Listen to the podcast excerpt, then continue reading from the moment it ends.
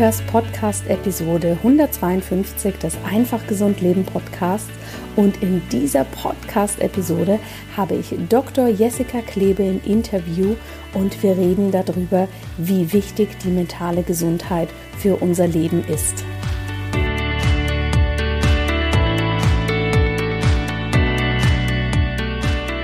Hallo und herzlich willkommen bei Einfach Gesund Leben deinem Podcast mit dem besten Mix aus ganzheitlicher Medizin, Ayurveda, Yoga und Ernährung.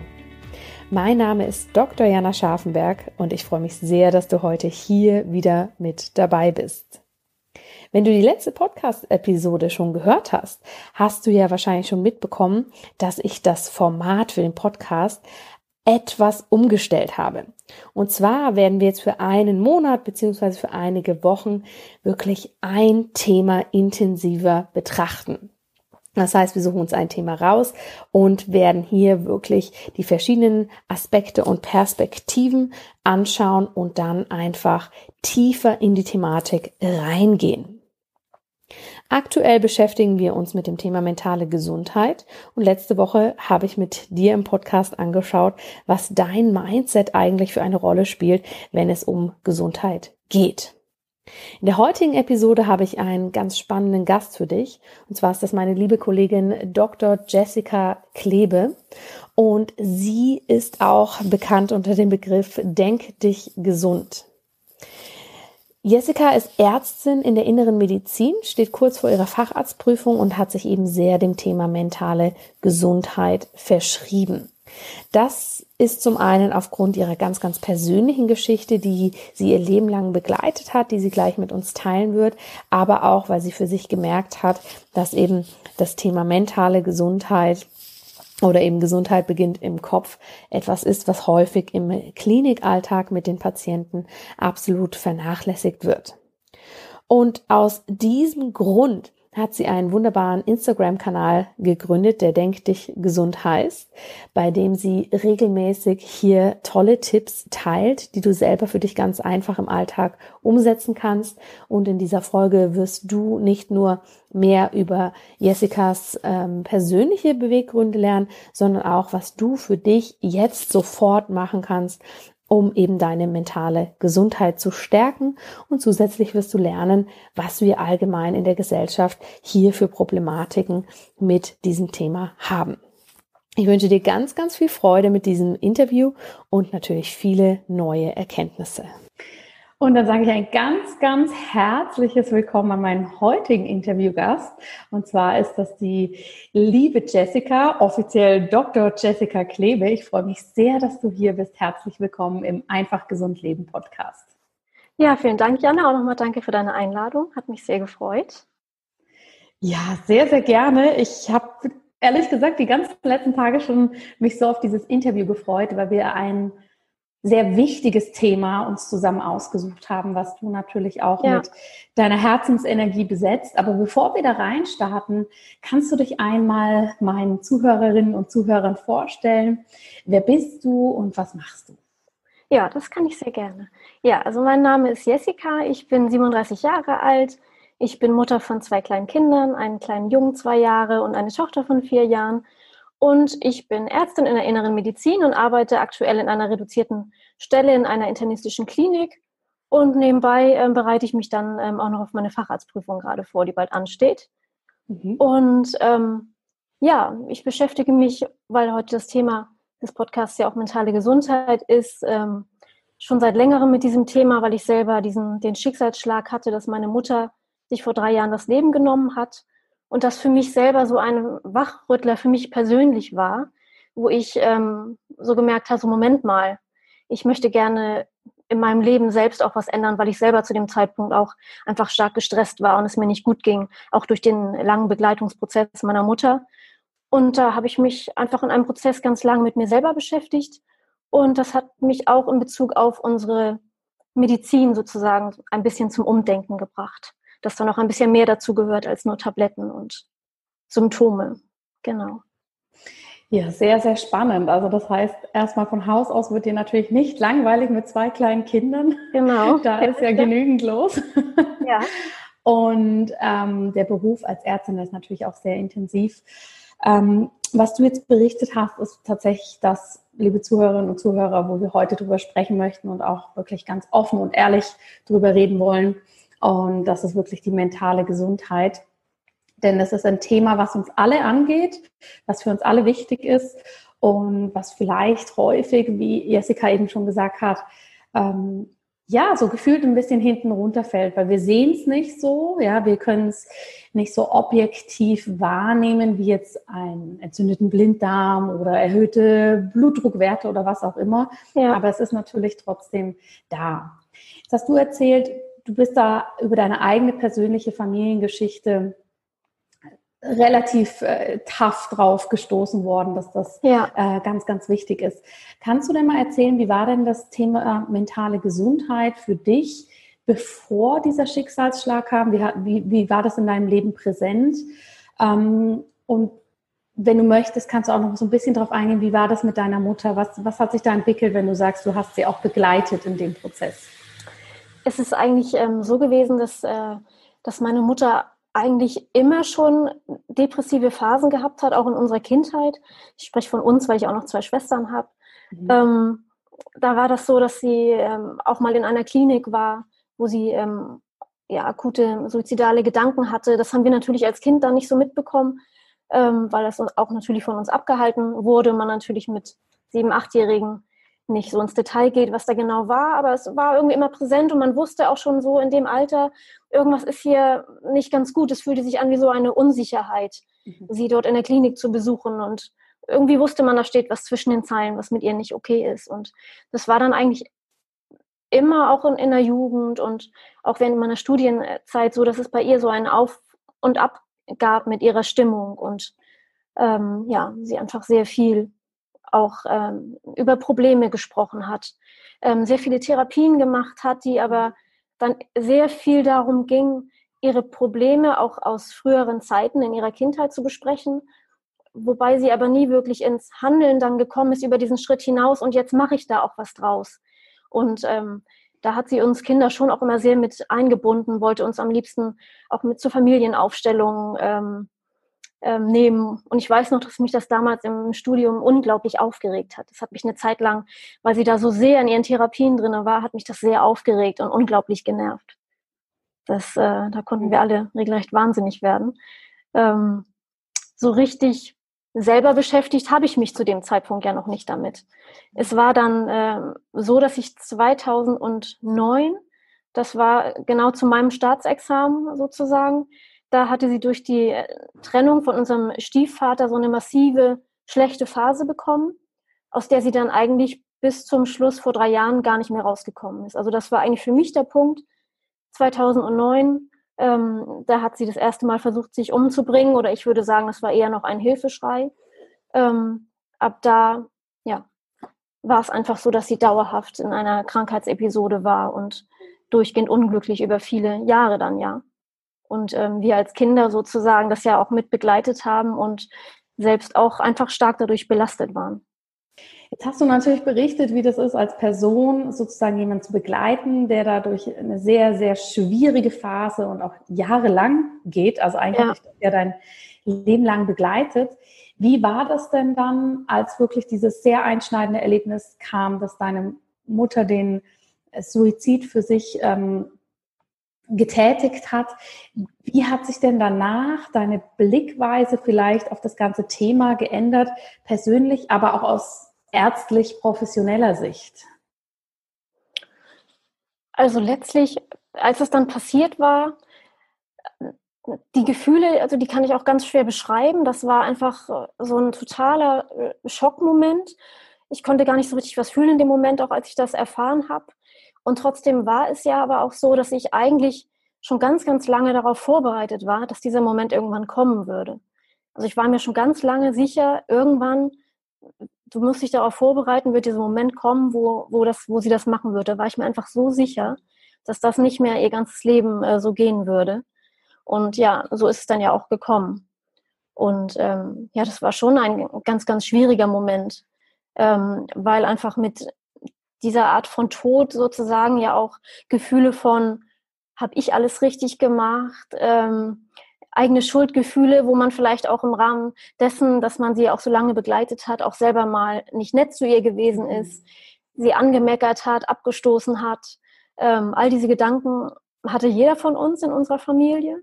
Mhm. Ähm, und das, ja, das ist eben diese besondere Qualität, wenn sich ähm, jemand in der Familie umbringt, dass bei den Angehörigen auch noch eine Art von Schuldgefühl entsteht.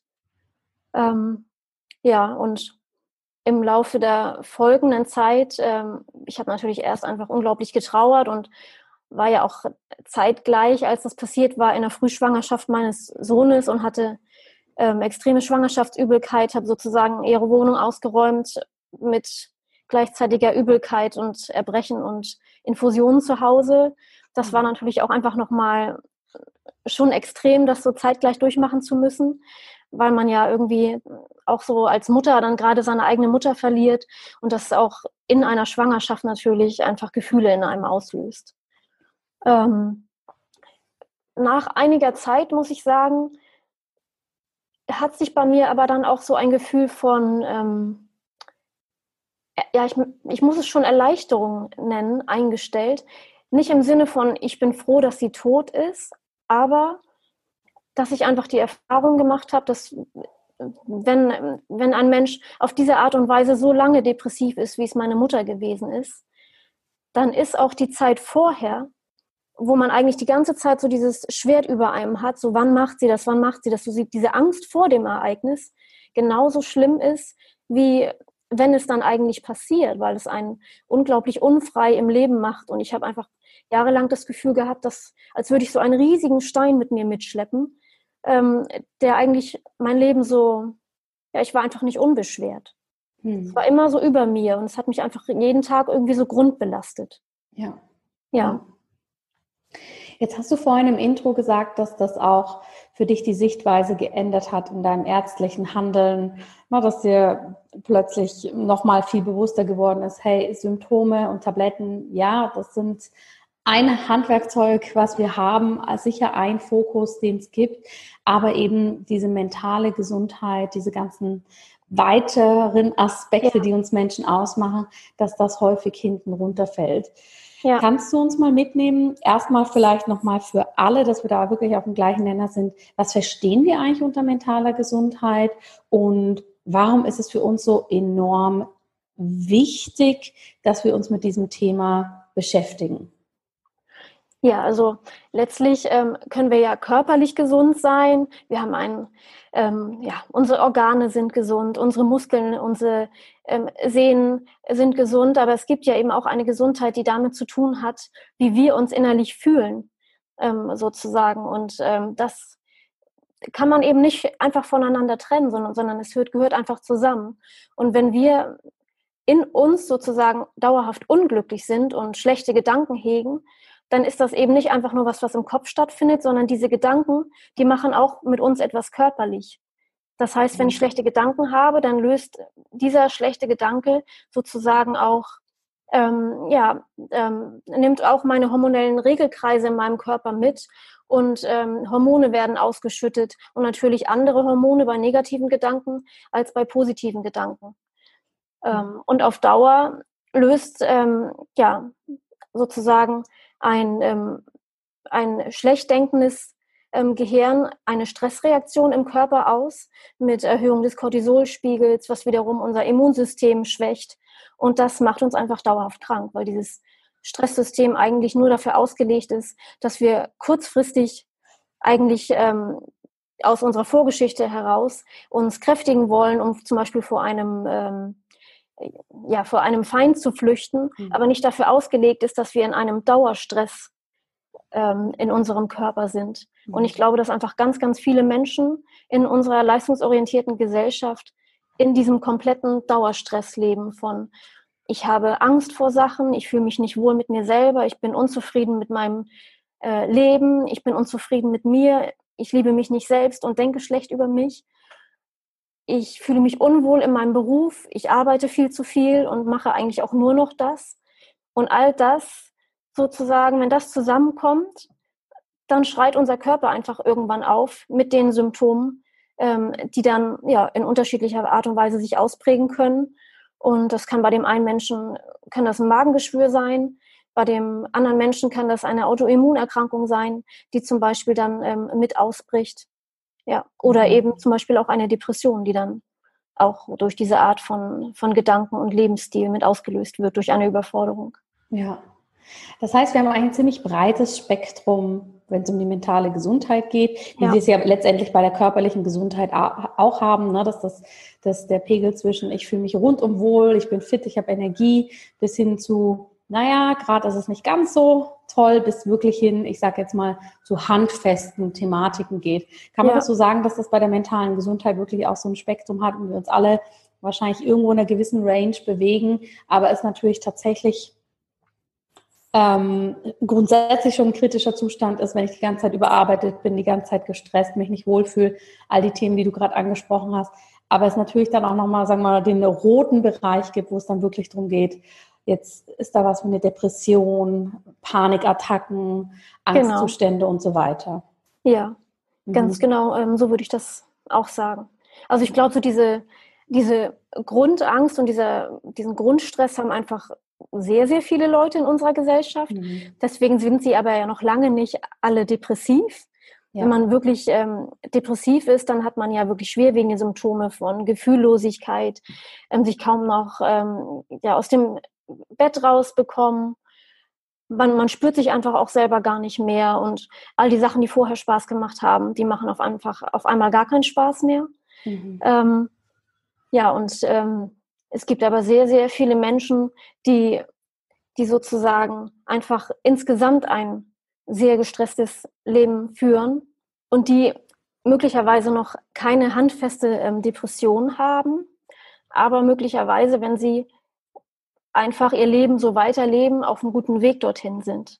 Mhm. Und ähm, da finde ich auch nochmal wichtig zu sagen, ähm, weil das hatte mich auch nach dem äh, Tod meiner Mutter ähm, so ein bisschen bewegt, dass ich dann auch diese Genetik dabei gesehen habe. So ja, aber es gibt ja auch die Genetik dabei, dass ich jetzt auch das höhere Risiko habe, auch an einer Depression zu erkranken. Da hatte ich auch für meine Kinder einfach Sorge.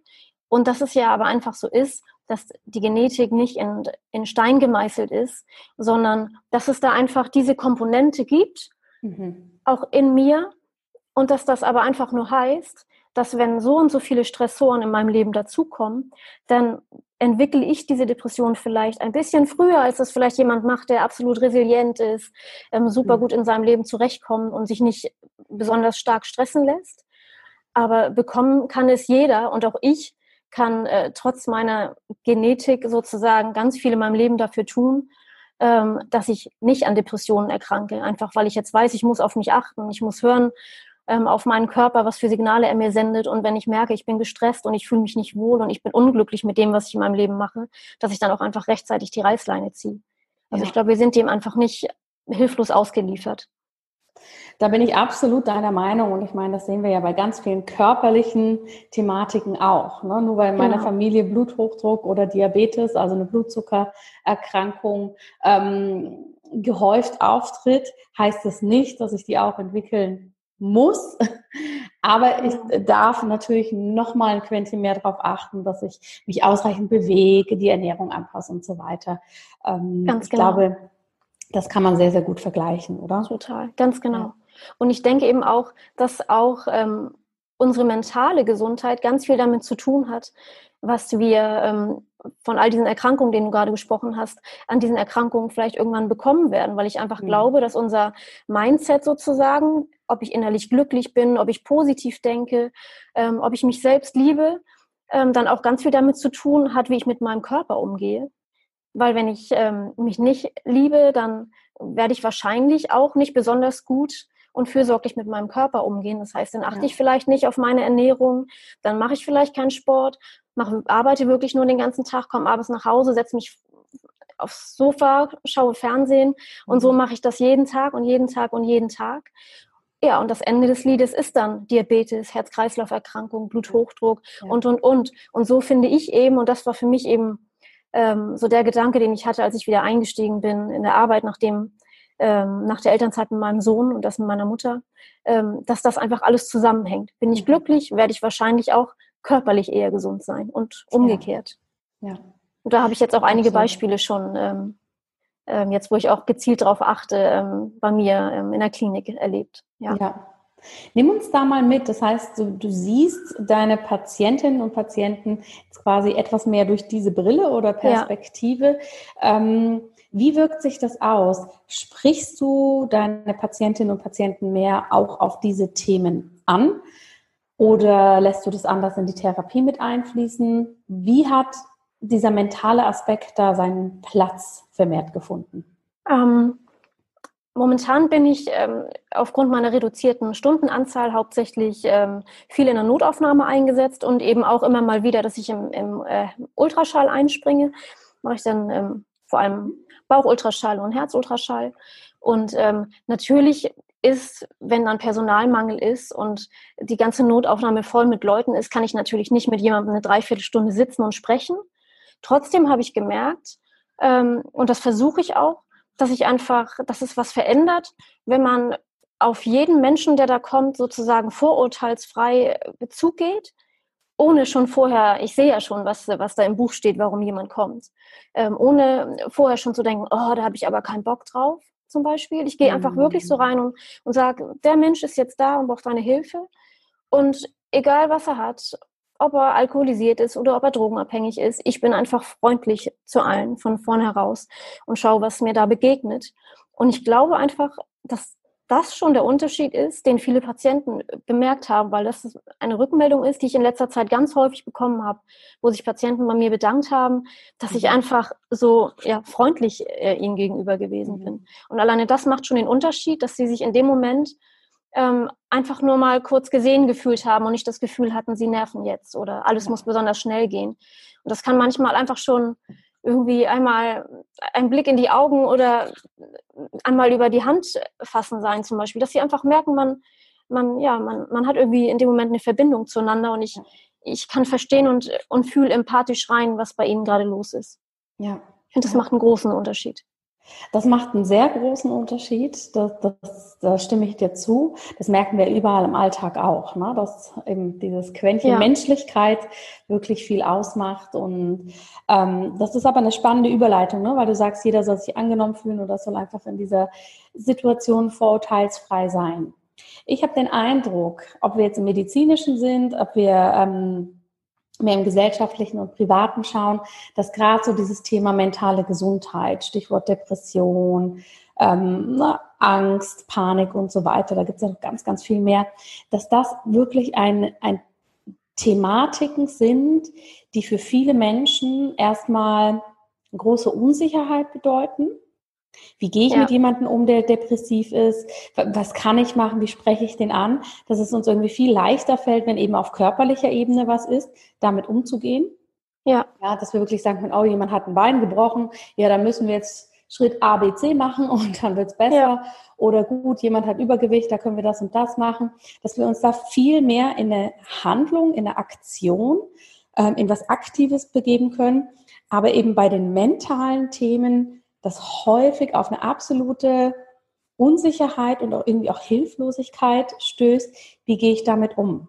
Ja. Erlebst du das auch so und was sind die Gründe dafür? Ich erlebe das so und ich glaube, dass es schon in unserer Gesellschaft immer noch so ein bisschen so ist, dass wenn man etwas psychisch hat, dass das dann so verstanden wird, wie man ist irgendwie verrückt. Mhm. Und ich glaube, deswegen ähm, haben ganz viele Leute Angst, das zu sagen weil sich das anfühlt, wie dass man eigentlich in dieser Gesellschaft versagt hat und es nicht geschafft hat.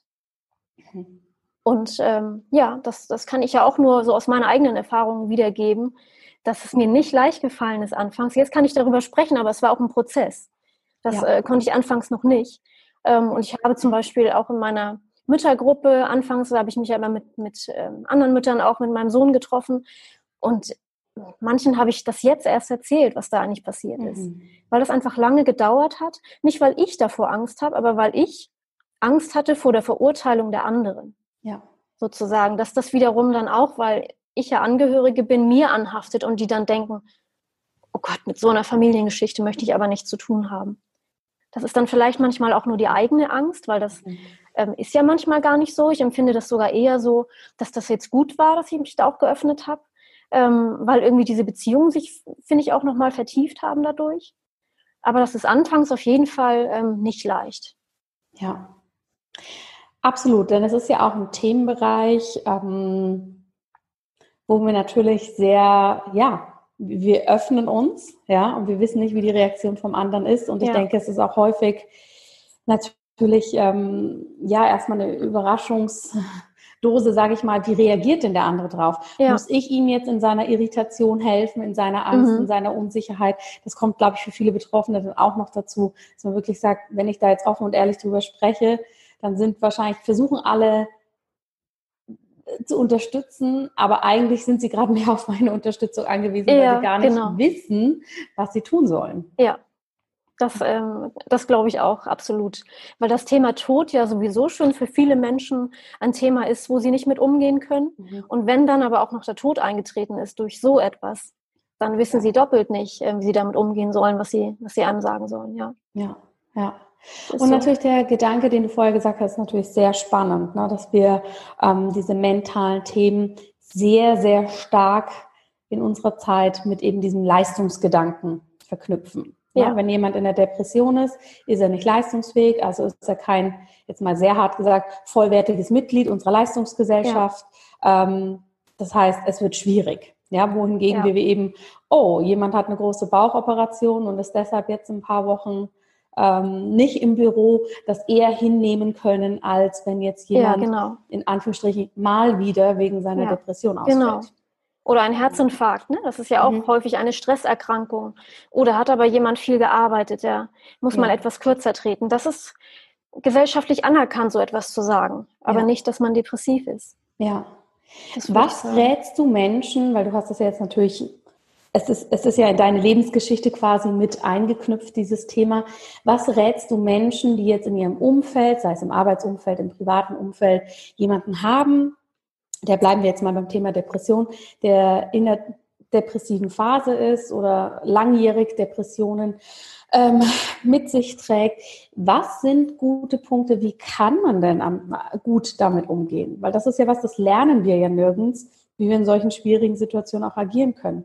Was sind da vielleicht so kleine Tipps, die uns helfen können, um da auch unsere Sichtweise etwas zu verändern?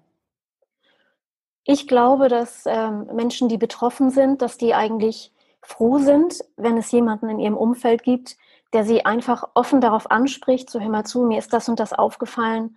Ähm, wie geht es dir denn eigentlich? Kann das sein, dass es dir so und so geht? nur, dass du es weißt, ich bin für dich da. Mhm. Das ist schon mal, finde ich, ein wichtiger Punkt. Und für nähere betroffene Angehörige, ähm, die ja wahrscheinlich dann schon davon wissen, wie es bei mir gewesen ist, finde ich es einfach ganz wichtig, dass man sich ähm, Unterstützung holt. Das, ähm, ja, das hätte ich ähm, zum Beispiel auch viel früher machen sollen. Meinst du Unterstützung in Form vom sozialen Umfeld oder tatsächlich professionelle Unterstützung, dass man Auch. selber mit einem Therapeuten schaut, wie kann ich die Situation tragen, was brauche ich, was, was empfiehlst du da? Also ich hätte für mich jetzt, glaube ich, im Nachhinein gewählt, dass ich zu dem Zeitpunkt auch schon einmal professionelle Hilfe in Anspruch genommen hätte, um, ähm, um einfach für mich so, so ein bisschen mehr Klarheit darüber zu bekommen, wo muss ich aber auch auf mich achten, weil ich darf ja hier bei dem Ganzen auch nicht vor die Hunde gehen, sozusagen, und auch noch irgendwie ähm, für mich selber schauen, dass ich noch gesund dabei bleibe. Und da muss ich sagen, das habe ich am Ende ja nicht wirklich ganz geschafft, mhm. weil ich war schon auch psychisch teilweise sehr, sehr fertig und innerlich voller ähm, voller Stress und, und Ängste in der Zeit, wo das mit meiner Mutter war. Ich würde sagen, dass ich da dann ja auch noch zeitgleich als Ärztin frisch angefangen habe zu arbeiten, dass ich da auch in einer extremen Mühle drin war von ich arbeite, ich arbeite, ich arbeite. Ähm, zu Hause mache ich mir Sorgen und ähm, war zu dem Zeitpunkt eigentlich gar nicht mehr so richtig der Mensch, der ich eigentlich bin. Ja. ja. Und da finde ich es Hilfe holen unglaublich wichtig. Und das haben wir, haben wir auch äh, im Nachhinein, als, als es mit unserer Mutter passiert war, haben meine, ich habe eine Zwillingsschwester. Ähm, wir sind ähm, zu einem Verein, der, den es hier bei uns in der Nähe gibt, der extra für Angehörige nach Suizid ähm, da ist, so auf Spendenbasis, sind wir hingegangen und haben uns Hilfe geholt und das hat mir so unglaublich geholfen. Das hat mir so wahnsinnig die Schuldgefühle genommen, weil dieser Mann mir einfach nochmal so, obwohl ich das natürlich auch beruflich schon kannte, aber so dieses, dass er auch gesagt hat, so nein, aber ähm, eure Mutter, die, die wird nicht dort gestanden haben und, und geweint haben und traurig gewesen sein in dem Moment, sondern sie war erleichtert, weil auch damit habe ich sehr gehadert. Wie, wie war das für sie? Und stand sie dort ganz allein und hat in diesen, diesen Schritt gewählt. Und dass das ja aber häufig gar nicht so ist bei solchen Menschen, sondern dass die sogar eher Erleichterung empfinden in dem Moment. Das hat mir so ein bisschen ähm, Erleichterung verschafft, muss ich sagen. Und eben auch, um die eigenen Schuldgefühle zu nehmen, die man da hat. Das, ähm, da hat er eben auch nochmal gesagt, egal wie viel du für deine Mutter da gewesen wärst, wärst du 22 Stunden da gewesen. Dann wären das die anderen zwei Stunden des restlichen Tages gewesen, in denen du nicht hättest da sein können und dann hätte sie es auch da machen können. Also deine Liebe hätte nicht gereicht, um sie davon abzuhalten, weil sie war nun mal so krank und ähm, da gibt es so, in solchen Momenten dann bei so einer Chronifizierung von einer Depression möglicherweise auch ja kein Entrinnen mehr, weil es ist in dem Fall dann ja auch einfach eine tödliche Erkrankung. Und ähm, die ist ja heilbar, aber in dem Fall, wo das über so viele Jahre und so chronisch bei meiner Mutter war, ist es einfach dann manchmal auch schwer und manche Menschen schaffen es dann eben auch einfach nicht. Und bei ihr war das einfach so. Und das konnte ich nicht ändern und auch niemand anderes in der Familie. Wir konnten nur da sein, so gut wir konnten. Und manchmal konnte ich auch nicht immer nur gut da sein, sondern war auch mal sauer als Tochter und genervt und, und traurig darüber, dass, dass das auch sozusagen mein Leben so beeinträchtigt. Und auch das ist okay, weil auch ich bin einfach auch nur ein Mensch. Ja, ja. auf jeden Fall. Vielen, vielen Dank, dass du das so offen teilst. Ähm, was rätst du denn Menschen, die jetzt zuhören, die vielleicht selber im Gesundheitsbereich arbeiten, ob als Ärzte, Therapeuten, Yogalehrer, was auch immer. Ähm, wie kann, kann man denn als, ich sag mal, Gesundheitsexperte damit umgehen, wenn man jetzt wirklich merkt, okay, Patient, ne, entweder in der Diagnosenliste, wie du es vorhin schon so schön gesagt hast, im Buch steht schon drin, Depression, ähm, oder ich merke einfach, dass das immer und immer wieder Thema ist. Wie kann ich denn da dem Ganzen professionell begegnen? Weil, wenn ich ganz offen und ehrlich bin, ich kenne das aus meiner Zeit aus der Klinik auch noch, dass das natürlich, wenn man die Diagnosenliste liest und dann ne, in diesem sehr schnelllebigen Klinikalltag ist und es ist wahnsinnig viel zu tun, dass man dann eher, was du vorhin auch schon gesagt hast, so den ersten Impuls hast, oh bitte jetzt nicht so was Kompliziertes, ja, weil ich ja, ich kann einfach mir gar nicht die Zeit rausnehmen, um das richtig jetzt hier in diesem ähm, Setting anzuschauen. Aber was können wir als Gesundheitsexperten auch machen, um da noch mehr die Brücke zu Patientinnen, Patienten, Klienten zu bauen?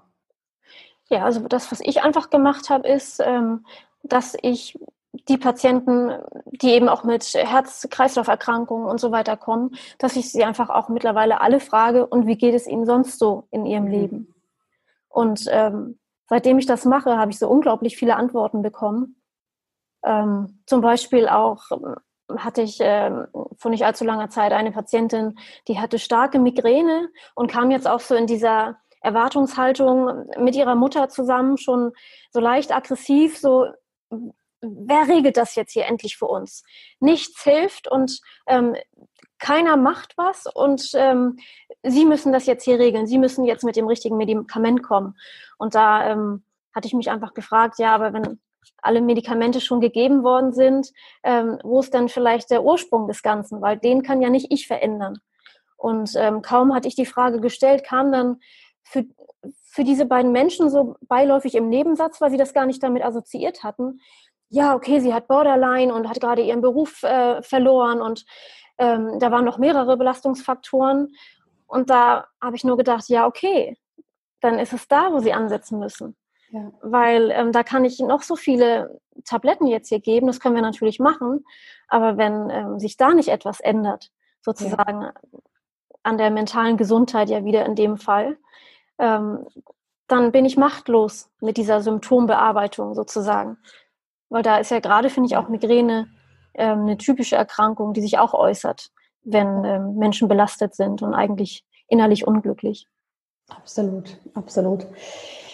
Du bist nicht nur in der Klinik aktiv, ähm, sondern auch digital. Das heißt, du hast genau zu ja. diesem Herzensthema, was, was dich dann natürlich privat, aber auch beruflich sehr beschäftigt, ein ähm, einen tollen, auf Instagram ein, eine ganz tolle Plattform sozusagen für dich gefunden. Ja, danke. unter dem äh, Motto Denk dich gesund gibst du dort regelmäßig Tipps, aber teilst auch ganz offen deine Geschichte, wofür ich dir sehr ja. dankbar bin, da du natürlich nicht nur als Privatperson, sondern auch als Ärztin das so rausholst aus der Stigmatisierung und da einfach ganz offen drüber sprichst. Ja. Erzähl mal, wie kam es denn dazu, dass du für dich gesagt hast, ich möchte da noch ein Sprachrohr haben und was können wir da bei dir auf deinem Kanal finden?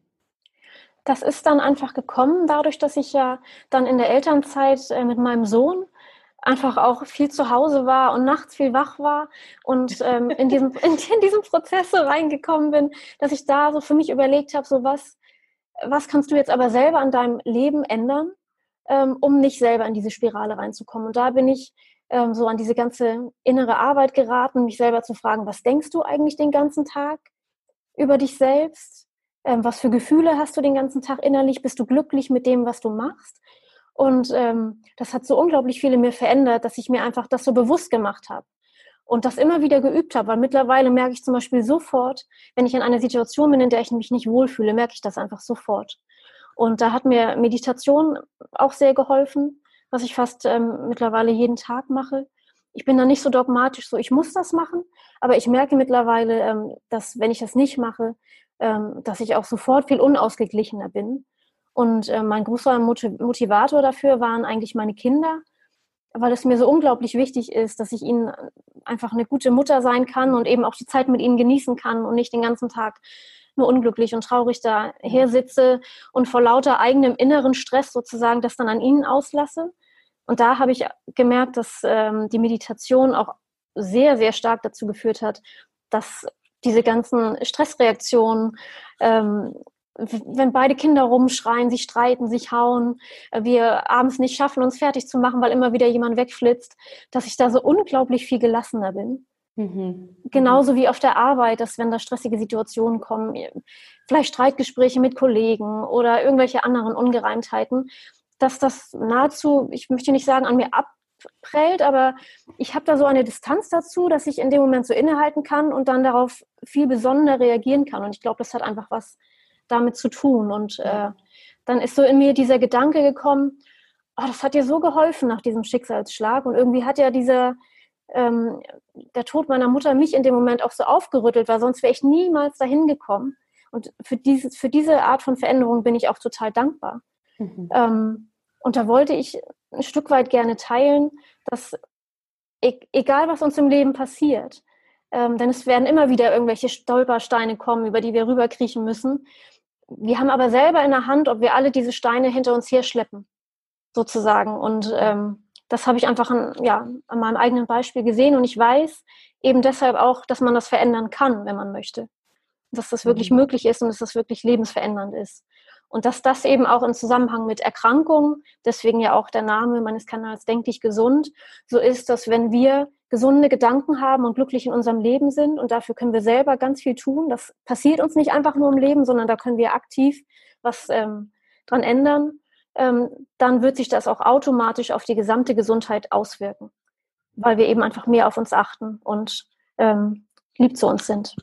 Ja. Ja, das finde ich wichtig. Spannend. Und dann hast du für dich eben auf Instagram dieses Format gefunden und teilst ja. da regelmäßig Tipps oder ähm, gibst Anleitungen. Was, was können wir da finden für, für Zuhörer, die das jetzt noch nicht kennen? Ähm, ja, ich äh, teile da einfach immer so meine, meine Ansichten sozusagen.